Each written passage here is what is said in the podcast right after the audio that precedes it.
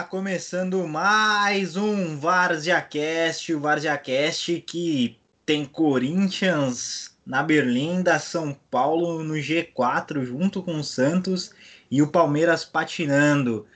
Alô, alô, Rafael. Além disso, o que a gente vai ter no episódio de hoje? Opa, boa noite a todos. A gente vai falar aí do Santos, que venceu o Grêmio, um resultado importante com o Marinho jogando muito bem mais uma vez, marcando dois gols contra seu ex-time. O São Paulo, que quebrou um jejum e finalmente venceu aí no Allianz Parque, uma boa vitória no clássico. O Corinthians cada vez mais se afundando, né? O risco de rebaixamento é real. A gente vai comentar também sobre a saída do Coelho e a contratação do Wagner Mancini e falar um pouco do jogo da seleção, né? Que estreou com o pé direito nas eliminatórias para próxima Copa do Mundo, vencendo a seleção da Bolívia por 5 a 0. Então é isso aí. Hoje a gente está com um membro a menos. O Fernando não está presente na gravação. Você já ouviu a minha voz, já ouviu a voz do Rafael. E temos aqui o Irving Dias, nosso Santista, que certamente deve estar surpreso com o time dele. Fala aí, Irving, boa noite. Opa, boa noite aí, Rafael e Freua. É, surpreso entre aspas, né? É, temos um cara aí que tá levando praticamente o time nas costas, que é o Marinho tá numa ótima fase. Então, eu já espero sempre todo jogo que ele vai jogar muito mesmo. E é o que tá acontecendo, ainda bem, né? Aí toda a humildade do cara, né? Sempre importante. Já aproveitando que você começou a falar, vamos falar aí de Santos 2, dois pênaltis, não sei, hein? Dois pênaltis que deram a vitória pro Peixe. Irving, você gostou desse jogo aí? Eu achei mais ou menos, hein? Bom, para começar, o Santos veio com a zaga considerada titular, né? Por mais que eu não concorde com parar na lateral direita, mas isso é uma opinião minha. A zaga titular é essa, já vem sendo, né? Então, defensivamente, o Santos foi seguro no jogo, mesmo com o Grêmio se sobressaindo em alguns lances, principalmente no final, né? É... Bom, meio-campo também foi bem, o Marinho mais uma vez destaque. O segundo pênalti, para falar, eu não, não concordei muito, assim. É, logo de cara, assim, eu achei meio estranho, né? Porque foi. O jogador do Santos caiu de um jeito, o Marinho caiu de um jeito muito. que deixou muito a entender que realmente foi, foi falta, né? E claro, pênalti. Mas é, vendo o replay depois, eu, eu, é um lance muito difícil, cara. É discutível, né? Não tem como você falar, nossa senhora, o juiz foi tendencioso. O juiz quis dar pênalti pro Santos. É, o lance da expulsão do David Braz é, não era para expulsão, era para cartão amarelo. Logo que ele tinha cartão amarelo, foi expulso. Né, que ele pisou no. Não foi intencional, ao meu ver. Ah, tem muita gente que discorda, mas é, pelo que eu vi, não foi intencional. É, o Santos começou o jogo dominando, indo muito para cima, né? Às vezes meio desorganizado, mas, mas indo para cima. O Arthur Gomes com toda aquela vontade dele, às vezes falta um pouquinho de cabeça, né? De parar um pouco e respirar mas se esforça bastante, isso é bom, pelo menos. O Caio Jorge ainda continua com aquela mesma história de que ele tá meio verde, né? Ainda para ser titular do Santos. Jogou com a camisa 9 pela primeira vez, é, mas foi regular no jogo. Em alguns lances ele se precipita muito, coisa de jovem, né? Não que ele seja um mau jogador. É, cara, tem que dar os parabéns aí pro Cuca, que continua motivando muito o time. O Pituca também, né, voltando a ser aquele cara importante de distribuição irregular, que é o que mais importa, né? Porque é um jogo atrás do outro, então você não tem tempo hábil para que o jogador jogue mal em um jogo e jogue bem no outro. Se você quer sonhar com coisas grandes, você tem que, né, é, manter uma regularidade, tanto do time coletivo quanto individualmente. É, no fim do jogo, o Santos conseguiu ali um gol com o Marinho no começo, né, no início de pênalti. Depois, é, mais pro fim do, do jogo, o Grêmio empatou com o Diego Souza. Vale ressaltar aqui que o Santos perdeu muitas oportunidades. É, em questão de números, o jogo foi igual, parelho, se você olhar estatisticamente, mas, mas os lances do Santos durante o decorrer do jogo inteiro perigosíssimos e o Santos se, pre se precipitava demais, errava muitos lances é, para ampliar o, o, o, placar, né? E conforme o jogo foi se desenrolando, eu falei, meu, todas essas oportunidades que o Santos está perdendo, vai fazer falta. O Grêmio é um time, por mais que esteja, não é mais aquele Grêmio que a gente está acostumado a ver nos últimos seis, sete anos, mas o Grêmio ainda assim é um time que já tem uma ideia de jogo há muito tempo, né? Porque o Renato Gaúcho já está no cargo é, há quatro anos. Então, é, eu sabia que o Grêmio era um time cascudo, que sabe jogar fora de casa. É, e acabou acontecendo o gol do Diego Souza, que foi um belo gol, né? Porque ele veio de frente e, e bateu muito bem na bola. Sem chance para o João Paulo, né? O João Paulo aí destaque de novo, jogou muito bem. É, o Santos conseguiu depois o gol com outro pênalti, que foi polêmico, né? já, já comentei. E depois, para o fim do jogo, o Grêmio foi todo superior, né? O Grêmio foi para cima mesmo para tentar o empate. É, cara, o jogo o Santos não amassou porque o Santos não tem um time assim é, tão superior para amassar o Grêmio. Eram times bem parelhos mesmo em relação à qualidade. A diferença que a gente vem falando não só do Santos para o Grêmio, mas do Santos para bons, boa parte dos times do Brasil é o camisa 11, né, cara? O Marinho. É, iluminado demais, tá jogando muita bola. Já faz, já tem muito tempo isso, né? O ano passado ele jogou muito bem, mas esse ano, cara, tá demais. O cara não para de fazer gol, iluminado. É, bateu os pênaltis com muita, muita classe, né? E o Vanderlei, assim, foi um cara também importante para o Grêmio, para que o Santos não conseguisse fazer mais gols. É, e nos pênaltis eu fiquei meio com o pé atrás, né? Porque mesmo o Vanderlei nunca ter, ter sido no Santos um cara pegador de pênaltis, é, apesar dele fazer muitas defesas né, milagrosas, ele nunca foi pegador de pênalti, então eu, mesmo assim eu fiquei com o pé atrás porque ele é um bom goleiro, mas no primeiro pênalti o Marinho foi muito calmo, né? Para um jogo que estava 0 a 0 e, e, no segundo pênalti, aí que eu fiquei mais pé atrás, porque já tinha batido o primeiro, né? É difícil. Quanto mais pênaltis você bate, você, a, a, possibilidade de você errar é maior. Mas o Marinho, nossa, bateu o segundo pênalti tão bem quanto o primeiro. E ajudou muito o Santos com essa vitória aí. O Santos já está em sexto lugar, né, no campeonato. É uma surpresa louca, mas se a gente for lembrar aqui, é, alguns programas atrás, como eu gosto de falar sempre, né? Eu tinha dito que o Santos poderia chegar por ali exatamente onde está, né? Na pré-Libertadores. Acho que ficar entre os quatro é demais, porque tem alguns times que estão regulares, né? Incluindo o São Paulo, que cresceu um pouquinho agora. É, e que vai ficar nessa mesmo. São Paulo acho que é o time que vai ficar assim. Então acho que o Santos, o máximo que pode chegar e ficar é por ali. Tem que ver agora com o Robinho, né? Que o Robinho já foi regularizado no bid. Tem que ver se o Robinho vai ser um jogador importante. Que é uma, uma grande possibilidade, mesmo ele já estando mais velho e e algum tempo sem jogar, a gente sabe da qualidade do tem 36 anos, ele pode ajudar muito aí, tanto em experiência Oi, Então, você acha que o Robinho vai formar um trio ali no ataque com o Soteldo e com o Marinho? O Robinho atuando mais como centroavante? Então, cara, é... se eu fosse o técnico, é o que eu faria, né?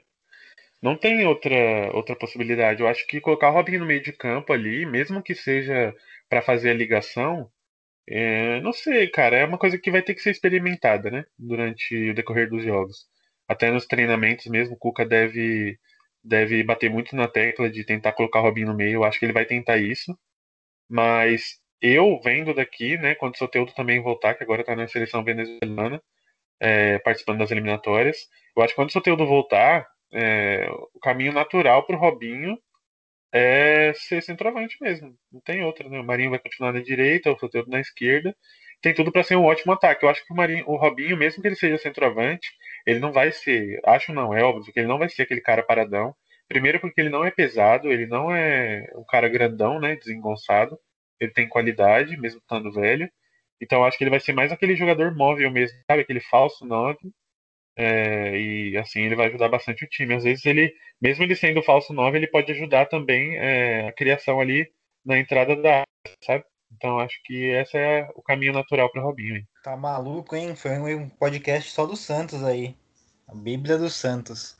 Ô, Rafael, aproveitando aí que o Irving falou que o Marinho tá carregando o time nas costas, ontem eu fiquei com a sensação de que se o Grêmio fosse um pouquinho melhor, tinha conseguido vencer o jogo. Eu acho que esse Santos aí não tá passando confiança e, cara, é uma coisa bem óbvia. O Marinho não vai resolver todo o jogo e o Santos vai acabar perdendo posições e jogos importantes. Você concorda comigo ou discorda? Concordo em partes. É, acho que talvez ganhar o jogo seria muito para o Grêmio, mas acho que pelo menos um empate teria conseguido sim. É, mas diante das circunstâncias, dos, des, dos desfalques do, do Santos, Acho que foi um resultado bom, um resultado válido. O Grêmio também teve seus desfalques aí, né? O, o Jeromel não tá atuando na zaga, também o Kahneman. Então, e já não é, já não é aquele Grêmio de, de anos atrás, né? O Renato Gaúcho também tá, tá com a cabeça pendurada ali no, no cargo, muitos torcedores reclamando, mas acho que foi um, um resultado bom para o Santos. Eu acho que foi um jogo bom, sim. O Marinho vem se destacando. Acho que se ele não tivesse em campo, o Santos empataria ou talvez perderia. E mas eu gostei também do, do Arthur Gomes e do do Caio Jorge. Eu acho que eles são atacantes que vêm amadurecendo. Claro que em algum momento ou outro definir melhor as situações, mas eu acho que eles jogaram bem sim. E eu ainda não entendi o porquê de o Madison não se tornar titular, sabe, do time. É, talvez não ali na lateral direita, né? Mas pelo menos ali no meio, na meia direita, eu acho que ele deve jogar sim. Ele, ele vem jogando muito bem. E o Santos é isso. Eu acho que com o Marinho é um time, com o outro é sem. Vai depender muito daqui para frente. Se o Marinho for convocado ou não, se ele é, tiver uns desgastes aí no jogo, vai depender, vai depender muito. Eu acho que com o Marinho o Santos pode conquistar ali até um terceiro, quarto lugar, mas, mas sem ele é, é muito difícil. Mas vale ressaltar o, o trabalho do Cuca, vem, vem fazendo um grande trabalho. E a questão é também que o Santos vem tomando muitos gols, né? Praticamente todos os jogos vem, vem sofrendo com isso. E acho que se fosse um adversário um pouco melhor ali num ataque, um Flamengo, um, um Atlético Mineiro, eu acho que o Santos teria sofrido mais. E falando da contratação do Robinho, né, tem toda essa polêmica que ele está sendo acusado ali pelo, pelo Tribunal da Itália, né?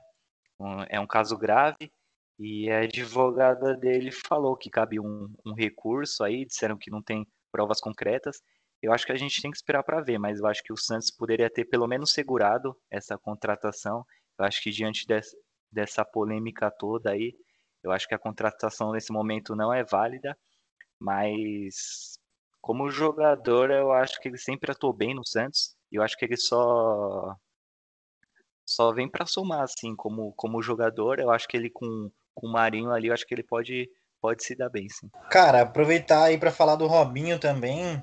O Rafa falou que ontem a advogada dele deu uma declaração no Instagram, não lembro se foi ontem ou sábado, falando que ah, sobre o processo dele. E, cara, assim, realmente o Robinho ainda pode recorrer, então apesar de ele ter sido condenado a nove anos, a gente ainda tem que esperar essa, essa próxima defesa dele e aguardar para que o juiz que vai julgar o caso valide ou não isso. Isso eu acho que todo mundo tem que aguardar. O, o Santos, a torcida do Santos, homens, mulheres.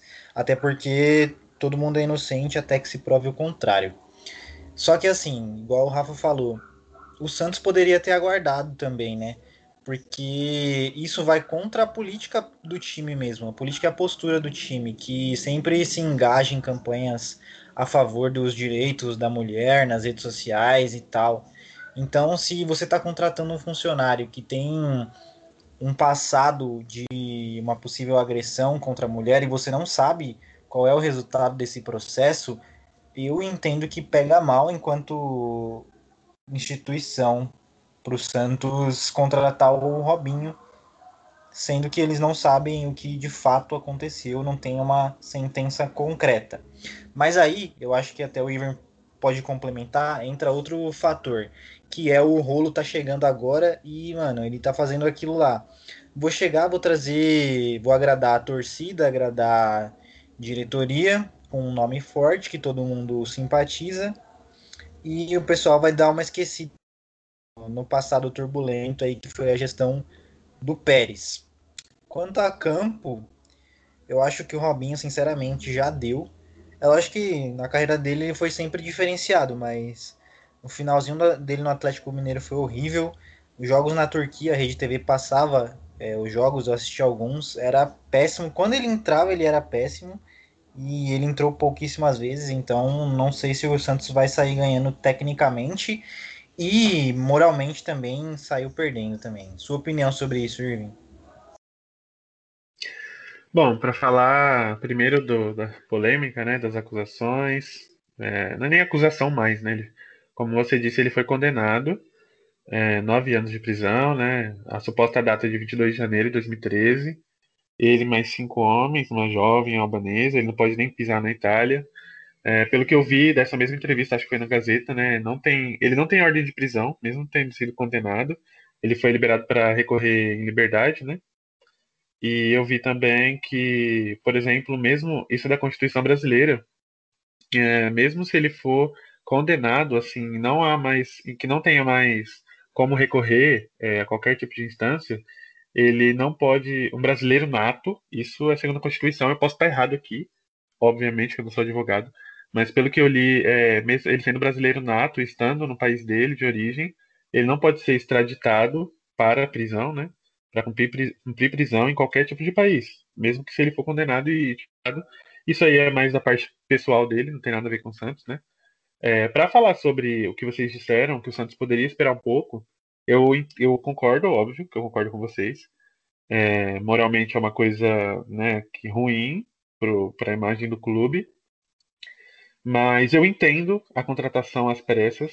O Santos conseguiu o acordo com o Hamburgo, da Alemanha, né? Pagou uma parte do, do dinheiro, agora não vou me lembrar, mas foi até reduzido um pouco a dívida, que era de 30 milhões, o Santos pagou 16, se eu não me engano, com, com verbas de diversos lugares, não foi só de um, né? Então, pegou um pouco de premiação não sei da onde, um pouco de dinheiro não sei da onde, venda de não sei quem, e aí o Santos conseguiu pagar uma parte dessa, e ainda vai pagar mais é, no decorrer do ano que vem, para você ver a situação dos clubes brasileiros. Mas essa pressa que, que é tão condenada, né, foi feita porque no decorrer dessa semana o Santos vai entrar no transfer ban de novo por conta da dívida do Soteudo com o Atipato. Então, para você ver que as dívidas não acabam. E é por isso que foram as pressas. Por exemplo, o Copete, que é aquele jogador que tinha sido emprestado, não vai ser. O Santos não vai conseguir inscrever ele no campeonato a tempo, porque é uma transferência internacional, né? É dada como uma transferência internacional. E porque ele estava emprestado no México, se eu não me engano. E aí o Santos não vai conseguir inscrever ele a tempo de né, estar livre no mercado, que o Santos vai sofrer o transfer ban de novo por conta das outras, das outras dívidas. Então essas pressa, essa pressa em relação ao Robinho, eu entendo que é exatamente o que você falou do rolo ter ver a oportunidade, né? E só para finalizar a parte falando do rolo, ele merece por enquanto todos os aplausos. Ele tá, sabe, tirando o Santos de um lugar que, cara, estava estava difícil a situação é, financeira, né? E isso reflete dentro do campo e nos resultados final. Então eu quero dar os parabéns aí porque ele está realmente correndo atrás e inclusive os dirigentes que vão com ele aí estavam dizendo que é, não tinham noite de sono de tanto que trabalhavam tentando, né? É, se acordou com o Hamburgo aí que era o pior. Então é isso aí, essa é a minha opinião sobre tudo isso aí. Enfim, o Santos se resolveu, agora vamos aguardar. Agora vamos falar aí do clássico do Choque Rei de sábado que terminou com um dos resultados mais surpreendentes do ano até agora. Palmeiras 0, São Paulo 2.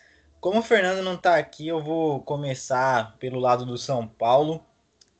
Cara, é... eu não esperava, eu acho que se o São Paulo tivesse na minha cabeça, se o São Paulo jogasse muito, muito bem, ia no máximo empatar Bem verdade que eu acho que o resultado acabou sendo 2 a 0 por um fator, por, vai, mais porcentagem de incompetência do Palmeiras do que a competência do São Paulo, porque não fez nada durante o jogo. Teve uma chance só com o Gustavo Scarpa quando já estava 1 a 0. É... E o São Paulo fez uma partida segura, que faz tempo que eu não via. O São Paulo não perdeu o clássico esse ano, é verdade, mas assim, eu tava tava com saudade de ver o São Paulo jogando com segurança. Embora tenha tido aquela troca de passes de goleiro com zagueiro que é assustadora, não tem jeito, toda jogada o coração acelera. Mas eu acho que o São Paulo sofreu pouco e sofreu por um motivo que todo mundo, todo torcedor de São Paulo sabia, que era entrar o Luan para fortalecer o sistema defensivo. E só o Diniz estava teimando que não. E aí, mano, o Luan fez o segundo jogo dele. O, contra o Palmeiras foi um dos melhores em campo ao lado do Reinaldo. Traz ali uma, uma maior solidez defensiva, que é o que São Paulo está precisando. E o time não sofre tanto. Tudo bem que o Palmeiras também não atacou muito, mas o time não sofreu tanto. E na frente, assim, Foi um bom jogo do Reinaldo, principalmente apoiando, ele que teve as melhores chances de gol. É um jogo regular do Daniel Alves. Eu acho que às vezes ele tomou umas decisões meio equivocadas na hora de armar o time, principalmente. Um bom jogo do Igor Gomes, que apareceu para o jogo. Ele estava aparecendo, mas eu até comentei no, nos últimos episódios aí que ele tinha pouca confiança depois que o Anthony saiu, depois da paralisação e tal. Ele aparecia para o jogo, mas estava com pouca confiança. Sábado ele até acertou bastante. E assim, uma vitória muito importante contra uma vitória que contra um adversário forte que o São Paulo tinha um tabu e que dá moral pro time, né? Um time que tava uma porcaria, agora já ganhou duas e ganhou um clássico, fica ali entre os líderes do campeonato. Fiquei extremamente surpreso. E agora sim, né? Futebol é desse jeito. Agora a bomba tá no colo do, do Luxemburgo, no colo do Palmeiras. E aí, Rafael, e esse Palmeiras e São Paulo? Acho que também foi uma vitória surpreendente, né? O, apesar do que você falou de o São Paulo não ter perdido clássicos esse ano ainda, é um time que não tinha vencido ainda no Allianz Parque, quebrou esse jejum, esse tabu aí, e o time jogou bem. Isso que é, é mais, mais, mais importante, né?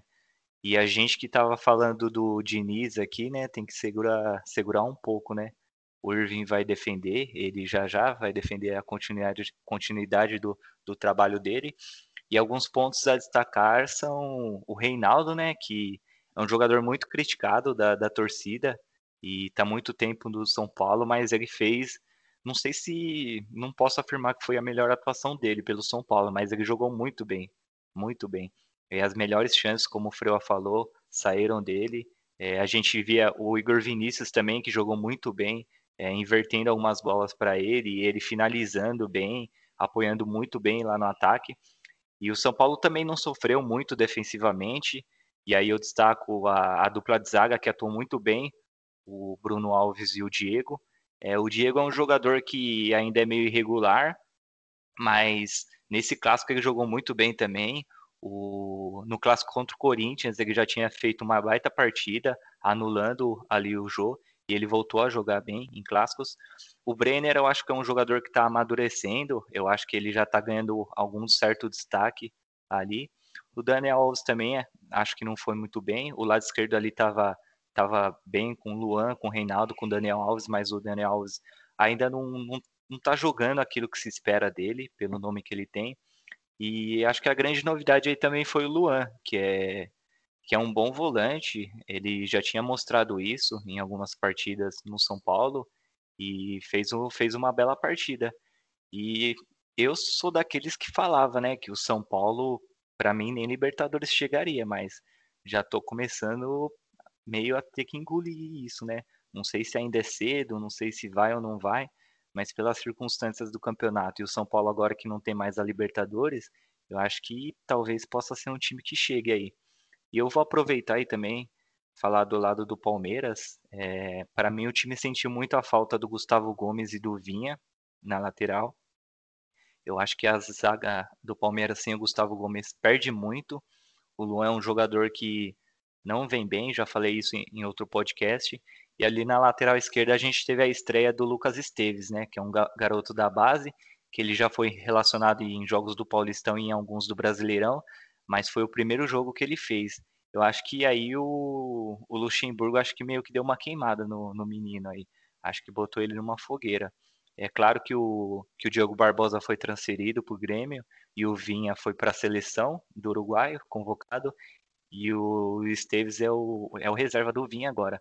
Mas acho que já poderia ter colocado ele antes no, no Campeonato Paulista ou então em alguns outros jogos do, do Paulistão para fazer sua estreia no profissional. Acho que uma estreia aí contra o São Paulo num clássico, com seu time desfalcado, eu acho que, que ele se precipitou, precipitou um pouco. E o Palmeiras parece que a gente não consegue achar padrão de jogo. É, muitos jogadores estão devendo. É, o Bruno Henrique, que foi para a Arábia agora, né? Foi transferido aí. É um jogador que não vinha atuando bem. É, jogadores que não conseguem manter a regularidade, como o Zé Rafael, como como o William, é, como o Scarpa. Eu acho que ali do meio campo, o Lucas Lima também não consegue ter uma sequência boa de jogos. Eu acho que o único que está salvando ali é o Rafael Veiga. É, e o Palmeiras que, que vinha invicto aí no Campeonato Brasileiro, perdeu dois jogos, para o Botafogo e para o Clássico. Então acho que isso é, é um alerta aí no, no time do Luxemburgo. E vamos ver qual que vai ser a sequência. Eu acho que o Palmeiras também não vai ter forças aí para para chegar ao título, né? Que é uma que é uma coisa que o, que o time investe para isso. Eu acho que a disputa vai ficar entre o Atlético Mineiro e o Galo mesmo. Atlético Mineiro e Galo não, Atlético Mineiro e Flamengo, com o Internacional tentando ali também. E vamos ver qual que vai ser a sequência, mas mas acho que o Palmeiras tá, tá devendo bastante aí. Oi, Irving, vamos falar aí. O Rafael citou os desfalques que o Palmeiras teve, né? O Gustavo Gomes, o Everton e o Matias Vinha. Só que assim, cara, o Gomes, o Palmeiras sofre, sofre muito gol pelo alto. E o Gomes faz parte dessa defesa que sofre gol pelo alto. O Vinha também ficou um tempão afastado depois que ele se contundiu. E, tipo, o Palmeiras tá acostumado a jogar sem esses caras. Você acha que o fator desfalque foi preponderante pro resultado? Ou você vê outra coisa? O Rafa também falou aí de alguns jogadores que não estão rendendo. Como você analisa isso? Sim, eu acho que sim. Dessa parte da zaga, é, quem jogou foi o Luan. O Luan, cara, o Luan é um cara que não só eu, acho que boa parte do, dos torcedores, de quem gosta de assistir futebol, é, achou que seria um grande zagueiro, né? Vinha jogando muito bem no Vasco há um bom tempo atrás. Mas no Palmeiras ele não tá mostrando isso, né? E ele já tá no Palmeiras já tem um bom tempo também, dois anos, acho, por aí, né? E aí cai muito, né, cara? Porque o Gustavo Gomes é um zagueiro muito bom mesmo. É um dos melhores do, do, do jogando aqui no nosso Campeonato Brasileiro. E aí você tem o Lucas Esteves na lateral. É um cara que é bom jogador, mas também foi o primeiro jogo como profissional dele, né? Então, como que você faz? Você coloca num jogo é, contra o São Paulo que não tem, não deve nada pro Palmeiras, cara. É tão bom quanto, acho que até um pouco melhor. É, não é só porque tá ganhando esses últimos jogos que eu tô falando isso, né? Então, diante desse cenário, mesmo jogando em casa, e a gente sabe que devido à pandemia o fator casa já não tem mais tanta força assim, é, sim, Acho que influenciou bastante no resultado. Só que a zaga não é a responsável por fazer gols, né? E o Palmeiras não fez nenhum. Então, entra também o que você falou da, da, da, criação de jogadores que não estão jogando bem. Lucas Lima, Rafael Veiga, a gente vai ficar falando para sempre aqui. O Rafael Veiga até que vem, né, nesse, até que nesse campeonato aqui, ele entra e faz, faz gols, pelo menos, né? Se não, se não tem um desempenho tão maravilhoso assim, pelo menos ele, ele entra e faz gols e, e, participa mais do que o Lucas Lima, que é um senhor fantasma. Então entra muito nisso daí. O, o Palmeiras também não apresenta muita, muita novidade né, no futebol apresentado assim, em relação ao desempenho nos jogos. O Palmeiras não, não mostra nada novo. É aquele time que. O Palmeiras, esse time do Palmeiras, do, do Luxemburgo, é, eu tô falando assim, não de, de comparar jogador com jogador, mas eu tô falando sim de modo de jogar em todas as partidas.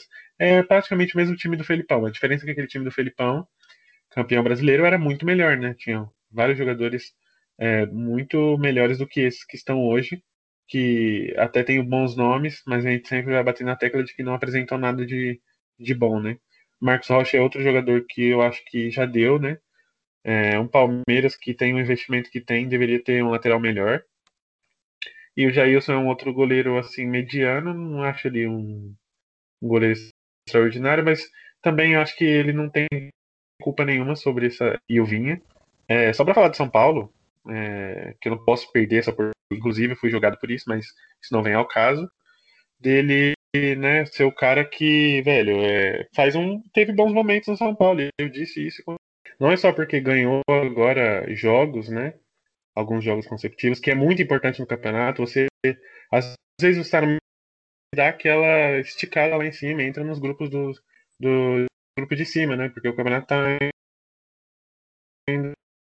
entre aspas na Libertadores. É uma coisa que, cara, beleza, São Paulo perdeu do River Plate 2 a 1 Foi um resultado catastrófico? Não foi. Não foi um resultado catastrófico. O River Plate a gente sabe que é um bom time, e é um ótimo clube há alguns anos, desde que voltou da segunda divisão. É, então não foi, foi um resultado normal. O problema foi a derrota para o Binacional, que foi um time que foi massacrado em todos os jogos. pelos dois outros adversários do grupo. Mas ok, aí um campeonato, a gente sabe que um campeonato curto não dá chance de você errar. Não dá chance de você ir para um jogo dormindo. Você tem que jogar 100% em todos os jogos, porque se uma, uma, uma moscada que você dá, você está eliminado. Isso que não tinha chegado nem no mata-mata ainda. Agora, num campeonato de longa duração como o Campeonato Brasileiro, o Diniz vai sair melhor, como foi no Campeonato Paulista, tudo bem? Não dá para comparar o Campeonato Paulista em nível de qualidade dos adversários com o Campeonato Brasileiro. Mas aí, o São Paulo está em que posição? Quantas rodadas já se passaram? É um, um resultado de regularidade, sabe? Então, o elenco que o São Paulo tem, é, eu acho que eu entro na do que o Rafael falou. Não, que não pode acontecer. O futebol tudo pode acontecer. Mas eu, a minha opinião, e eu tinha dito que o São Paulo ia brigar pelo título. Mas eu não tinha visto que o Atlético Mineiro estava jogando do jeito que está jogando. É, eu acho que o São Paulo não, eu acho que eu tiro já essa carta de brigar pelo título. Ainda é muito cedo, né, o campeonato. Mas hoje, é, vendo como o São Paulo tá, eu, eu tiro, acho que não dá é, comparação com o Atlético Mineiro. E agora o Flamengo está começando a renascer, né? Eu tô falando que tá começando, já tem umas 10 rodadas. Mas eu acho que o São Paulo vai ficar ali, sempre ele em terceiro, pode ficar até em segundo, mas para brigar assim, ponto a ponto, até o fim, eu acho que não vai acontecer. O, o mais um destaque que eu quero dar pro jogo é, do clássico, né? É que o São Paulo foi para campo com um time muito novo, né, cara? Se você olhar a média ali, Diego Costa, o Luan, é, que é um baita volante, não, Luan. É, o Igor Gomes, o Brenner, e o Brenner também é um ótimo, um ótimo atacante, eu gosto muito dele. É, e aí combinou com a experiência do Daniel Alves também. Então, assim, o São Paulo tem um, um bom time, cara. Tem um bom time para ficar lá em cima, que é o que vai acontecer, se manter o Diniz até o fim. E é isso. Pergunta rápida para vocês. É, a torcida do Palmeiras está chiando muito com o Luxemburgo. Vocês demitiriam ele ou não, Rafa? Não, nessa altura eu não demitiria não, porque a gente pensa, quem que o Palmeiras iria atrás se demitiu o Luxemburgo agora? De um Dorival Júnior? É, pode procurar alguém de fora, mas acho que levaria um pouco mais de tempo para essa contratação. Eu manteria o Luxemburgo. Eu acho que talvez o Palmeiras. É, é, eu acho que não é provável o Palmeiras ganhar o Campeonato Brasileiro, mas quem sabe aí pode chegar longe na Libertadores ou ganhar uma Copa do Brasil e se planejar melhor para o ano que vem. Eu não demitiria ele nesse momento. Eu acho que se o Palmeiras tivesse que demitir ele, acho que já teria que ter acontecido há um tempo atrás. Bom, é, eu vou quase na mesma do Rafael de novo. É, em relação ao Luxemburgo, acho que é assim, é a mesma coisa que o Rafael falou. Se você tirar o Luxemburgo, ok, você vai trazer quem? Quem está disponível no mercado de fácil acesso? Porque a gente já está na 15, né? Se eu não me engano. Se não for isso, é mais ou menos do Campeonato Brasileiro, já está indo para metade do campeonato. E, e, cara, você vai tirar um técnico que começou, que está desde o começo, e a gente tem que lembrar que o campeonato vai acabar só no ano que vem, não vai ter pausa, né? Tá um jogo atrás do outro, o Palmeiras ainda tá na Libertadores. É, ok, o Dorival Júnior eu gosto, é um nome que eu gosto particularmente. Mas aí você vai trazer um treinador para vir para um time que, assim, em questão de resultado, não tá tão ruim assim. A gente sabe que o desempenho do Palmeiras não é lá essas coisas, e não vai ser até o fim do campeonato. Não adianta ficar esperando que o Luxemburgo vai fazer uma coisa maravilhosa, que vai ser um time que enche os olhos. Primeiro porque não tem jogador com qualidade para isso, né? Porque os que tem não jogam. Então eu acho que o mais é, plausível é manter mesmo o Luxemburgo até o fim do campeonato, ou a não ser que comece a cair muito time, assim, começar a despencar na tabela e uns vexames aí, eu acho que a única. É, acho que até pode né, pensar em trocar o treinador. Caso contrário, o Luxemburgo tem que ficar até o fim mesmo. Então é isso, eu também concordo aí que o Luxemburgo tem que permanecer. Para mim, o maior problema do Palmeiras é alguns jogadores ali que, sinceramente, não dão mais, tipo Lucas Lima, Rafael Veiga, Gustavo Scarpa, Ramires.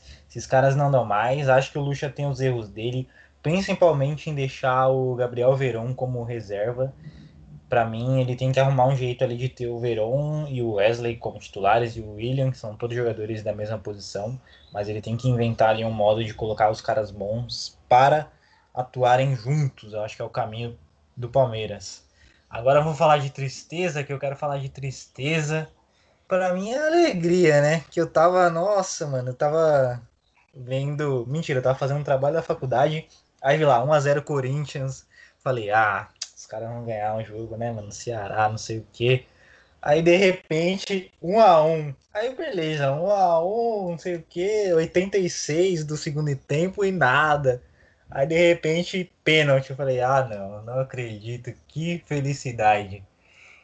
E aí, Rafael, o B da Série B vem ou não vem?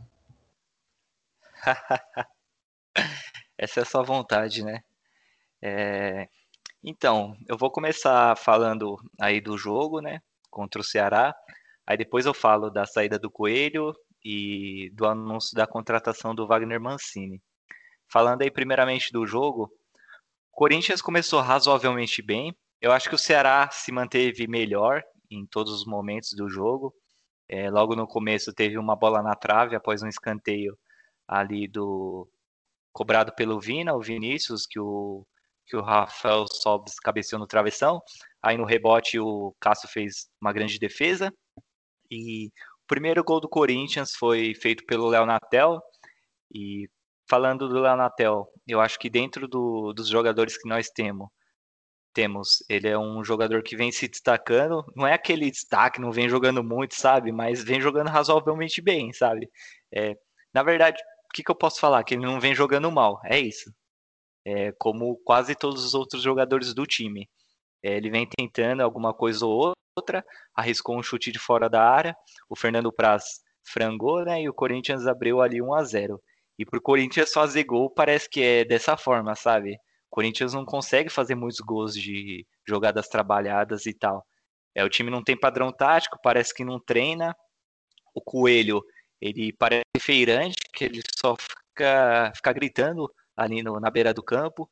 Vamos, vamos, tá bom. É, Coelho é feirante, ele só sabe, só sabe ficar gritando ali. E parece que o time não treina, cara. Parece que o time piorou com o Coelho.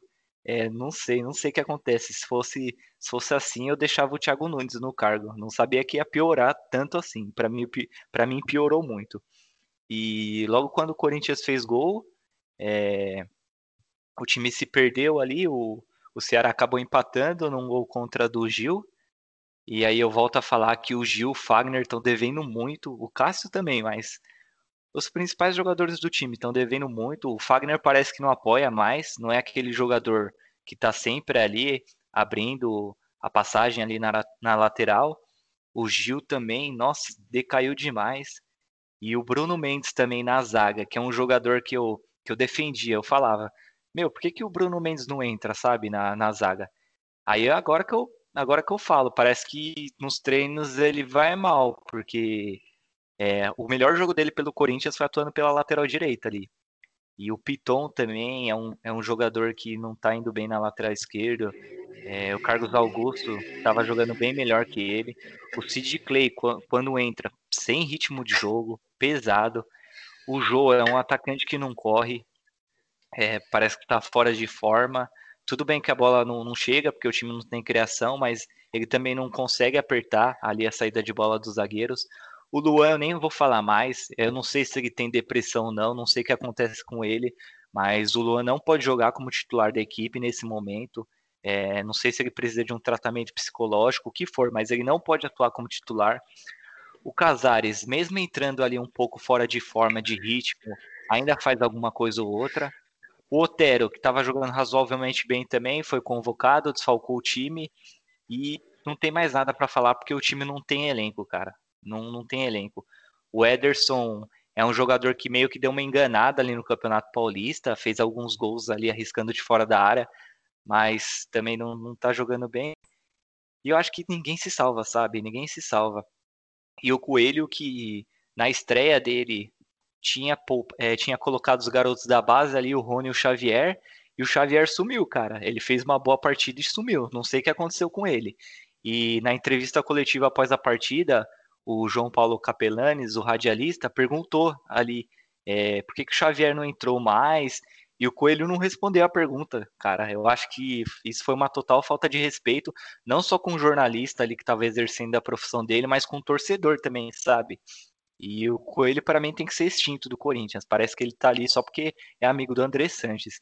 E não só o Coelho, parece que tem muitos ali na diretoria do Corinthians que estão lá por ser amigo do presidente, ou porque agrada alguém ali e tal. como o Wilson, por exemplo, que, que nem jogava no Corinthians praticamente e tem um cargo ali. Então, eu acho que o problema do Corinthians é campo, é extra-campo, é, são as escolhas do, do André Sanches, é falta de dinheiro, é muita, muita, muita coisa. E depois, eu, meu, tô tão, tô tão nervoso porque eu tava falando do jogo, eu já comecei a emendar ali. Aí falando, voltando a falar do jogo, quando tava um a um ali, é, teve a expulsão do Eduardo do Ceará, que eu acho que foi uma expulsão justa. E, meu, eu nunca vi um time tão mal com um jogador a mais como foi o Corinthians. A expulsão foi aos 16 do segundo tempo e parecia que era o Corinthians que estava com um jogador a menos. O time deu uma finalização é, entre os 16 minutos do segundo tempo até o final da partida, com um jogador a mais, o Corinthians deu uma finalização. Não, deu duas, porque depois teve aquele lá do Gil no finalzinho do jogo, que foi na trave ali. É o time totalmente desesperado.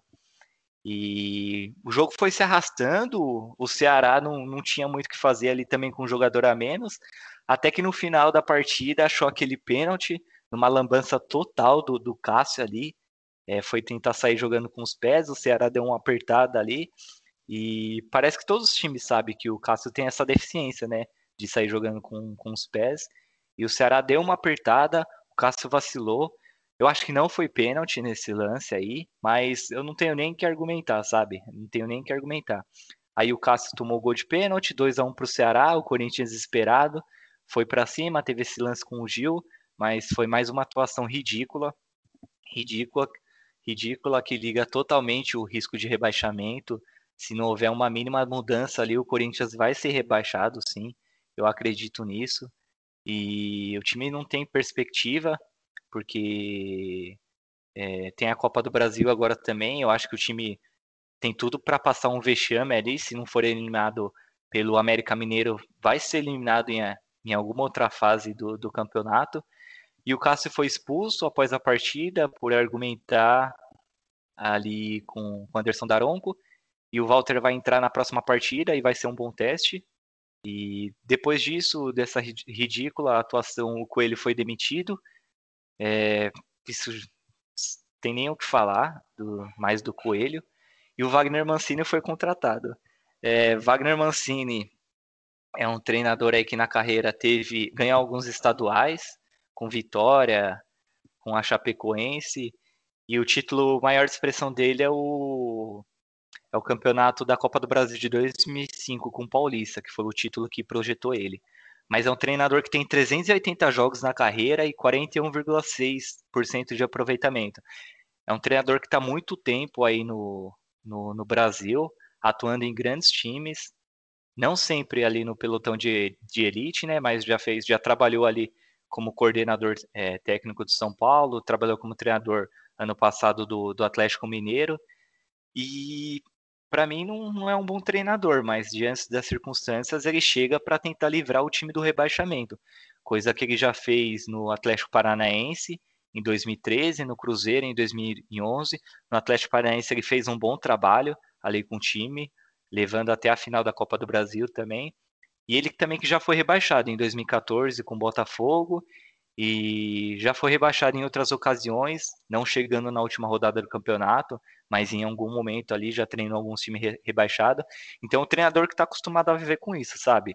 É, a viver com o risco do rebaixamento e ele vai tentar livrar o, o Corinthians. Eu acho que pior do que tá, não dá para ficar, sinceramente. Eu acho que ele vai tentar arrumar a casinha ali e tentar livrar o time do risco de rebaixamento e quem sabe conseguir uma vaga para a Sul-Americana. Eu acho que isso é o máximo que o, que o Corinthians pode, pode conseguir. Eu não posso deixar de falar da polêmica que teve, né, do, do Wagner Mancini, uma vez com o Corinthians, quando ele estava no Vitória, que ele venceu o Corinthians uma vez, e ele vazou um áudio no, no WhatsApp dele, né, dizendo, dizendo o seguinte, é, ganhar do Corinthians é ótimo, somar três pontos nem se fala, mas dar uma patada num jornalista babaca corintiano nem se fala. É um áudio que vazou dele no WhatsApp, aí depois o André Sanches respondeu ele, e agora bancou a contratação dele. É, eu acho que isso aí pode ser águas passadas, né? Eu acho que foi uma explosão, explosão de momento ali. E diante das circunstâncias é, é, o que tem no mercado aí, né? Vamos ver se ele vai conseguir fazer um, um trabalho, um mínimo decente no Corinthians. Eu acho que é um, é um treinador que eu não vejo ele no Corinthians a longo prazo, sabe? Eu acho que ele pode ficar esse resto da temporada e ano que vem o Corinthians se projetar. A temporada só termina no ano que vem, né? Na verdade. Mas após essa temporada, o Corinthians é, tentar se projetar, né? Ainda mais que tem eleições agora. Vamos ver qual qual vai ser o novo presidente, tentar se projetar não só para contratar um treinador melhor, mas para arrumar aí as finanças do time, é, acertar melhor as contratações. E eu não tenho mais perspectiva de, de nada né, desse, do, do Corinthians esse ano.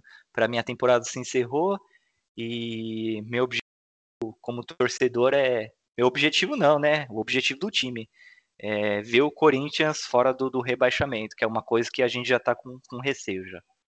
Eu acho que é só isso aí. A gente, a gente tá com, com raiva, né? E vamos ver se as coisas mudam.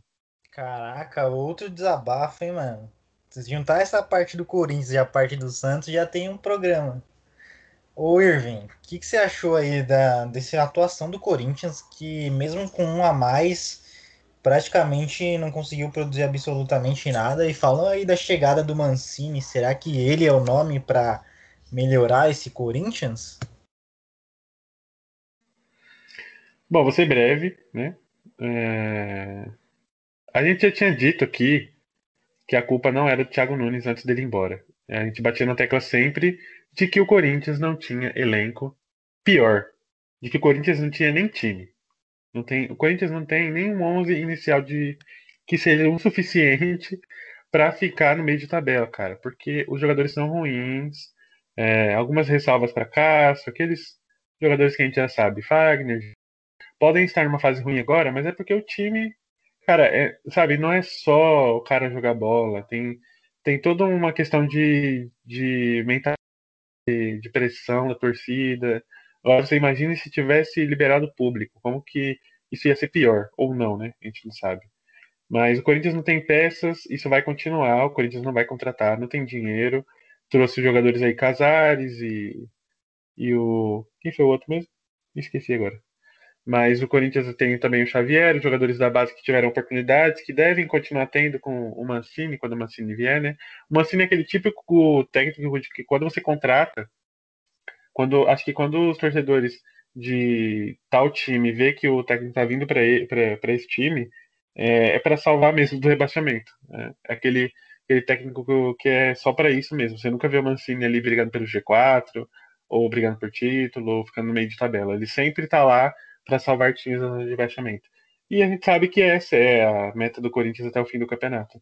Por, por todos esses motivos que eu já citei e que vão continuar acontecendo. O Mancini vem e assim, ele vem, acho que ele está bem ciente de que isso, de que essa vai ser a entoada do Corinthians, sem reforços, né? E que ele vai ter que se reinventar e usar o que ele sabe ou não, que eu não sei realmente se ele sabe, ninguém sabe, né, na verdade, é, de tentar salvar o Corinthians com essas peças que ele tem mesmo. E tentar, ou se ele tentar alguma coisa em relação aos jogadores novos, ele ir lá na, na base e ver se tem alguém para salvar. Porque é que o Corinthians tem até o fim do campeonato aí. E, e, sinceramente, o resultado contra o Ceará, é, por 2 a 1 foi um resultado normal. E, incrivelmente, mesmo o Ceará tendo um a menos. É uma coisa que, sabe, quando o time tem um a mais, um beabá do futebol é de você ficar rodando a bola, porque sempre vai ter um jogador livre, né? Porque não é mais 10 contra 10.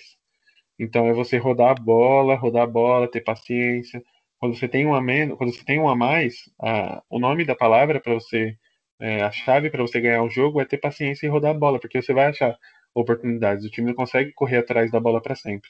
E nem isso, que é o básico, o Corinthians conseguiu fazer. E não conseguiu fazer porque tinha um técnico, que era Coelho, que é um técnico que, cara, nem era técnico, né, pra falar a verdade. O cara não treina time profissional, ele não tem ideia, sabe, não sabe como é que é um campeonato brasileiro, como que é jogar fora de casa contra um time mediano, que em comparação com o time do Corinthians é, a mesma coisa ou até um pouco melhor.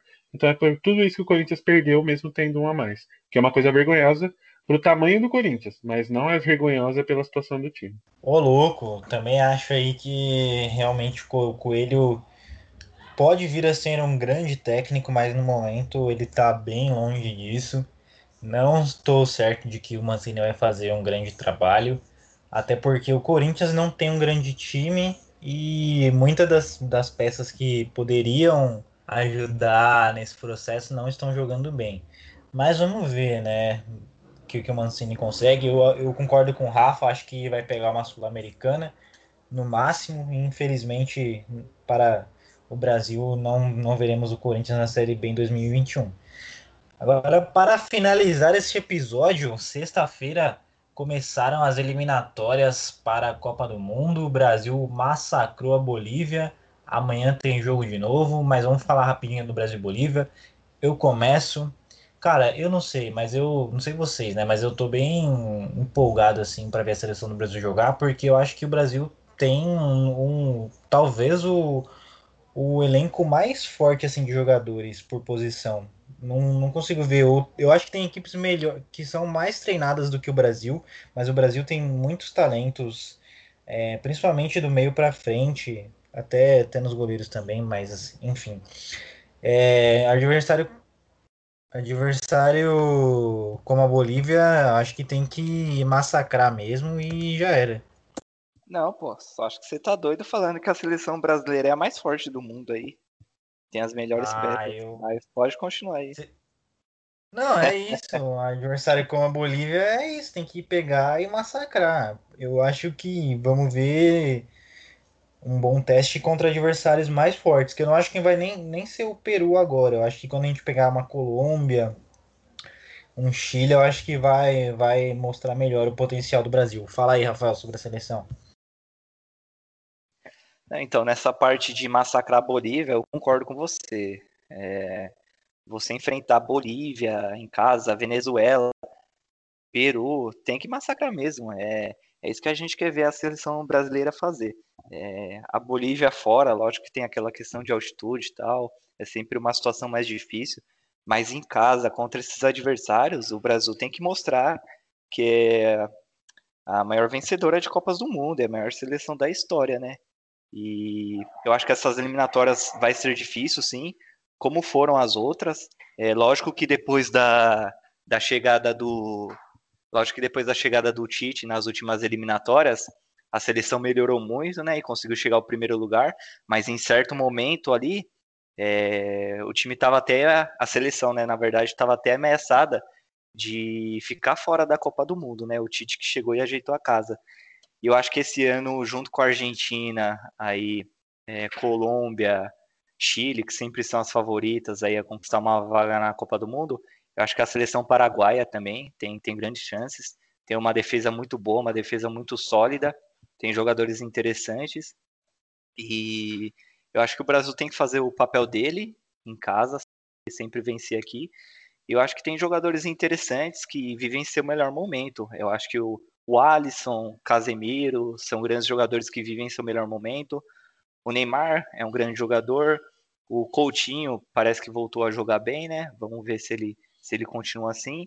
Tem a nova safra aí com, com Everton Cebolinha, com Richarlison. Mas eu acho que a seleção brasileira está longe de, de ser a melhor do mundo.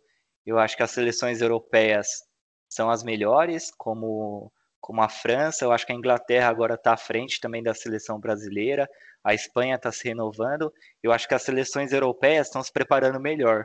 Eu acho que a UEFA Nations League é uma competição que vem demonstrando isso, eu acho que as seleções europeias vão chegar melhor. Mas eu confio no trabalho do Tite, eu acho importante dar essa, essa continuidade aí nesse trabalho. E aí, Irving, esse Brasil aí, você concorda que é um dos mais fortes ou você tá do lado do Rafael também, que as seleções europeias são mais poderosas? Não, tô, tô do seu lado, sim. É... Você foi perfeito na análise em relação à quantidade e qualidade também, né? Brasil ali no banco, se você parar para olhar, é... tem Rodrigo, que é uma promessa aí, né, da seleção.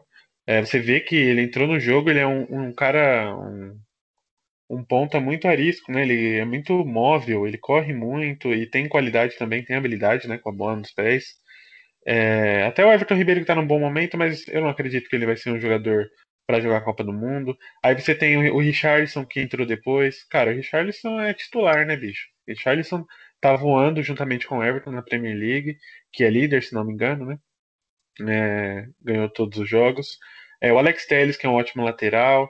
É, tem o Rodrigo Caio também, que é um bom zagueiro, não sei se para a seleção, mas também é um bom zagueiro. Bruno Guimarães nem entrou e é um ótimo jogador, né? Apesar de ser novo.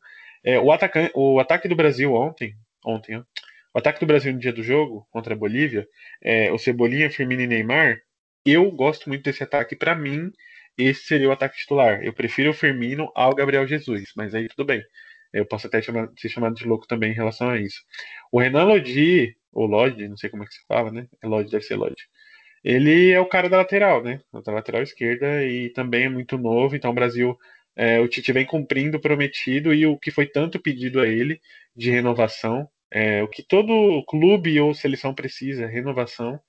Claro, não adianta você colocar jogadores só porque é novo em campo, tem que mostrar qualidade também, mas para mostrar qualidade ele tem que ter uma regularidade de, de participações, né, de jogos. E o Renan Lodi, ele é esse cara é, da lateral. Não, não creio que o Danilo vá ser esse jogador da lateral direita. Ele é um, ele é um jogador médio, né? Mas aí da frente, é, do meio para frente, o Brasil é fantástico. O Coutinho, vamos torcer para o Barcelona, né? Ter uma boa temporada e aí o Coutinho embala nessa também, é, com Messi e companhia. O Douglas, Douglas Luiz, eu sincero aqui, eu nunca tinha sido o jogo dele. Foi a primeira vez, nem no, no time europeu, que nem sei qual é, pra você ter uma ideia, que ele tá jogando. Acho que ele foi pro Manchester United, não foi? Não sei. Mas eu nunca tinha sido um jogo dele, é, e eu gostei muito, cara, dele. Muito, muito de verdade. É, ele é um meio de ligação, né, pra falar a verdade. Ele é aquele meio que volante que sai pro jogo. E ele tem muita qualidade também. Então, sim, eu acho que o Brasil tá no mesmo nível. É claro, eu acho que uma seleção ou outra ainda está na frente, como atual campeão do mundo, que é a França, até por alguns destaques que são muito bons. É, mas sim, eu, é, o Brasil, acredito que nessa próxima Copa vai sair bem, espero que o Tite fique, né? E deve ficar mesmo, como prometido pelos dirigentes lá da CBF. E o Tite é aquele, aquele cara que. O que aconteceu no Corinthians, quando o Corinthians foi eliminado da Libertadores? Foi mantida, teve a manutenção do Tite, e aí o que aconteceu? Ele ganhou a Libertadores e o Mundial e muitas coisas. Ele foi aquele, né, um grande técnico. Então é isso que tem que ser feito. Então eu acredito que isso possa acontecer com a seleção também. É, eu acredito que o Tite pode chegar lá, sim, é, na final da Copa do Mundo e quem sabe aí levantar a taça. Só para não perder a informação, o Douglas foi para o Manchester City, mas ele acabou sendo vendido para o Aston Villa e está jogando lá. Jogou muito melhor na seleção do que ele joga lá no, no time da Inglaterra. Foi uma surpresa. Senhores, é isso? Podemos dar o nosso boa noite? Devemos, né? Várias palestras aí. Hoje não tivemos só um palestrinha, tivemos vários. É isso. O Santos, o Santos, tomou muito tempo do programa hoje. Tem que cortar no próximo. Então é isso aí, rapaziada. Sigam o podcast lá no Instagram, arroba underline VarziaCast no Spotify e também na Deezer. Eu sou Gustavo Freua e é isso. Abraços. Alô, boa noite. Valeu.